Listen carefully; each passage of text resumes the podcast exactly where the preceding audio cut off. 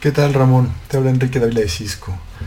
Mira, sin conocer el detalle de tu red, en términos generales lo más sencillo sería asignar un diagonal 64 o un diagonal 127 dentro del rango del diagonal 48 de tu cliente.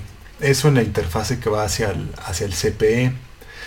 Eh, en términos de definir si asignas una eh, SBI o una interfaz ruteada, también depende del diseño. Si únicamente tienes eh, la conexión punto a punto hacia ese cliente, creo que lo que hace más sentido es poner la interfase como ruteada, ya que cuando tienes una interfase SBI es porque tienes muchos puertos de acceso que al final quieres que pues que terminen en capa 3 dentro de la SBI.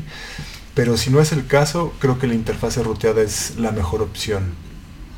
Luego, eh, si hacia el cliente no, no tienes una sesión de BGP, pues bueno, la única opción que tenemos es definir la ruta estática del diagonal 48 eh, apuntando hacia el CPE del cliente y ya en tu red, pues bueno, dependiendo el diseño que tengas en el core, la, propagas por BGP o eh, pues dependiendo también lo puedes hacer dentro de tu IGP en OSPF o ISIS dependiendo el, diseño que tengas. Eh, por temas tal vez de escalabilidad de tus equipos lo podrías hacer por, por BGP y eh, pues con eso podrías reducir algunos de los recursos que tengas en tu, en tu core.